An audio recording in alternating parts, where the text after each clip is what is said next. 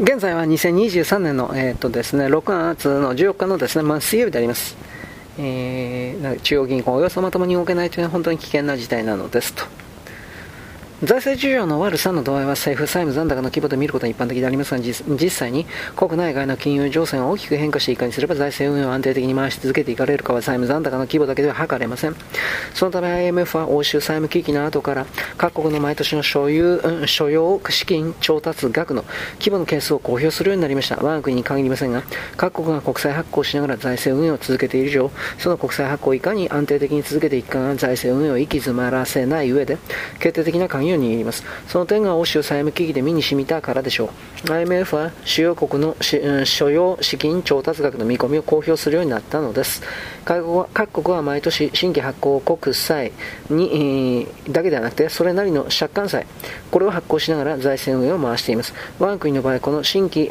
新発国債の発行規模が大きいのもさることながら、他の主要国に比較して借款債の規模が極端に大きいのです。満期1年以下の短期国債50兆円規模で発行し続けて毎年借り換えを平気で続けているとこういうことになってしまうんです。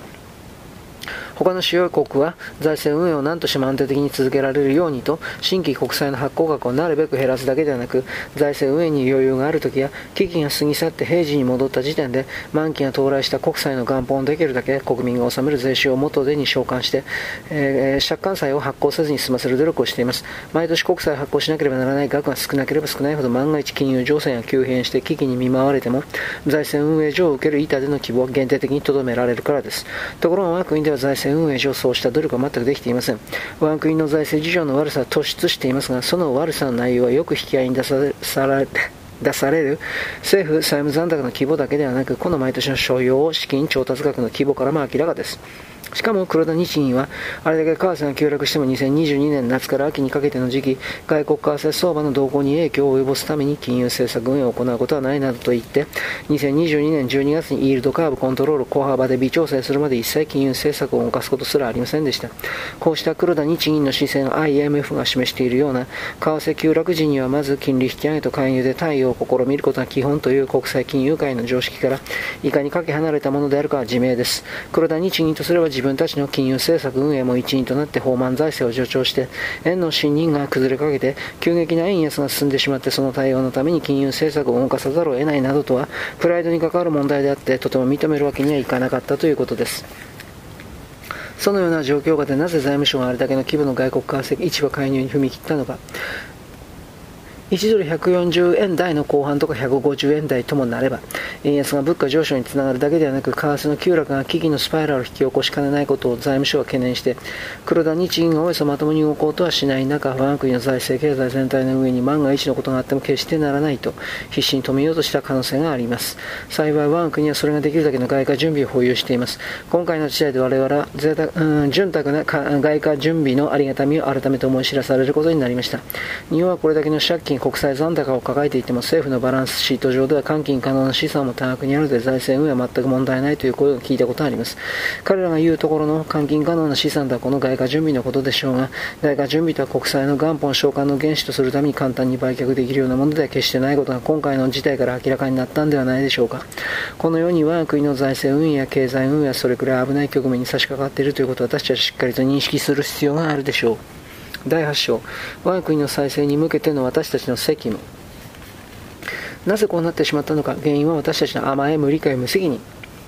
2022年は世界最悪の財政事情を抱える我が国が為替の急落にまで見舞われた年となりました。日銀の金融政策運営と国の財政運営が相まって一歩間違えば財政危機のスパイラルに陥りかねないというまさに瀬戸際まで来ました。にもかかわらず岸田政権は2022年秋約23兆円規模の赤字国債増発を含める令和4年度の補正予算を成立させました。それに続いて打ち出された令和5年度当初予算では約36兆円の新規国債を発行する一方で過去に発行済みの国債の元本は約17兆円しか返済せず、結局のところ差し引き19兆円もの新たな国債残高を積みます政府案を提示しました。対する野党側も年年初来の予算委員会などでの審議では、防衛増税に反対するという議論はあっても、岸田政権が打ち出しているこうした財政収支の改善ペースが手ぬるいという議論はどこからも出てきていません。黒田日銀の方も2022年12月に10年国債金利の共有変動幅を一度拡大したのみで、それ以外はイールドカーブコントロール政策を支持する姿勢を固くなに崩しません。日銀がその支持のために2023年1月に買い入れた国債は実に 23, 23兆6902億円に達して過去最高を記録するまでになっています。加えて日銀は同月から民間銀行などを対象する共同担保オペを本来の金融調節手段としての目的から大きく道を踏み外す形でこのイールドカーブコントロール政策支持のために動員して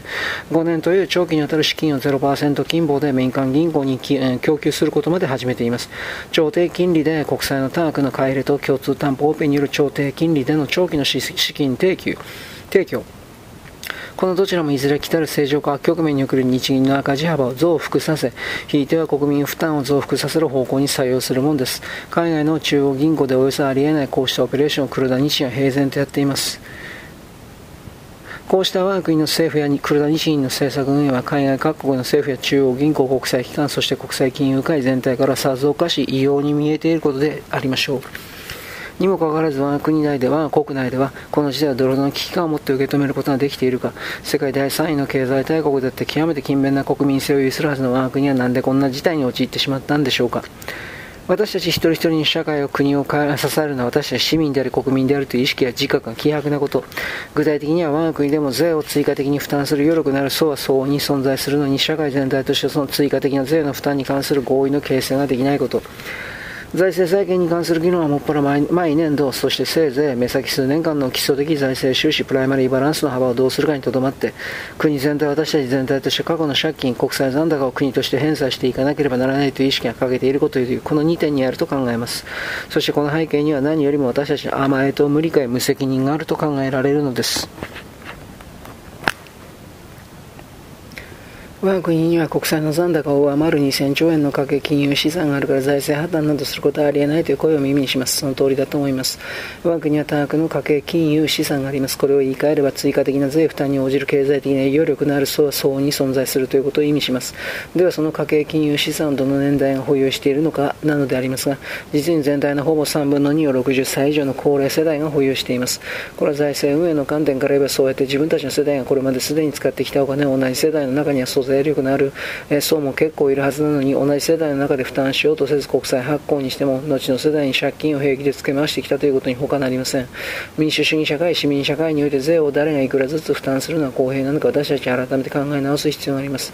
自分が働いて得た報酬から社会や国にできるだけ貢献したいと思っても得ている所得が十分でなければ納税できる額にはどうしても限りがあります。高所得者層富裕富裕層の方々は自分たちは政府の支出からの恩恵をそれほど受けていないのだから負担する必要はないとお考えかもしれませんが、それは違います。民主主義社会、市民社会においては止める者、富裕層は相応の税負担をする。少なくとも自分たちと同世代が恩恵を受けた歳出に見合う納税負担をする社会的な責任があります。ところが我が国における所得、階層別の所得税等の負担率を見ると高所得者層になればなるほど負担率が低下しているのは現実です。これは2022年頃からメディアでもよく取り上げられるようになった1億円壁 ,1 億円の壁問題に他なりません。超富裕層の中には年収250万以下の層が負担している18.7%よりも低い負担率で済ませることを許されている層すら存在します。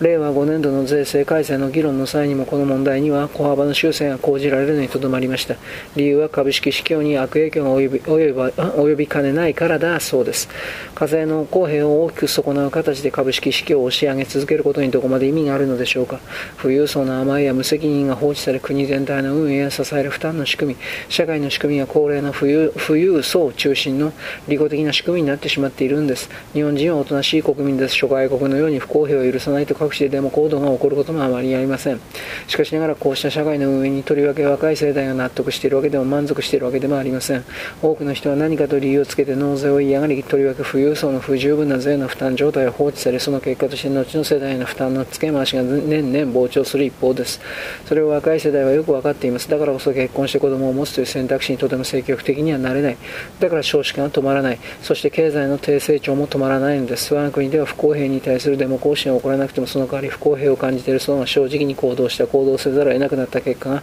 国全体としての経済活動の低迷の形で現れているのです。現状の税制は超低金利状態の長期化で資源再配分機能が低下した金融と並び我が国に低成長という結果をもたらした大きな原因の一つだろうと私は考えます。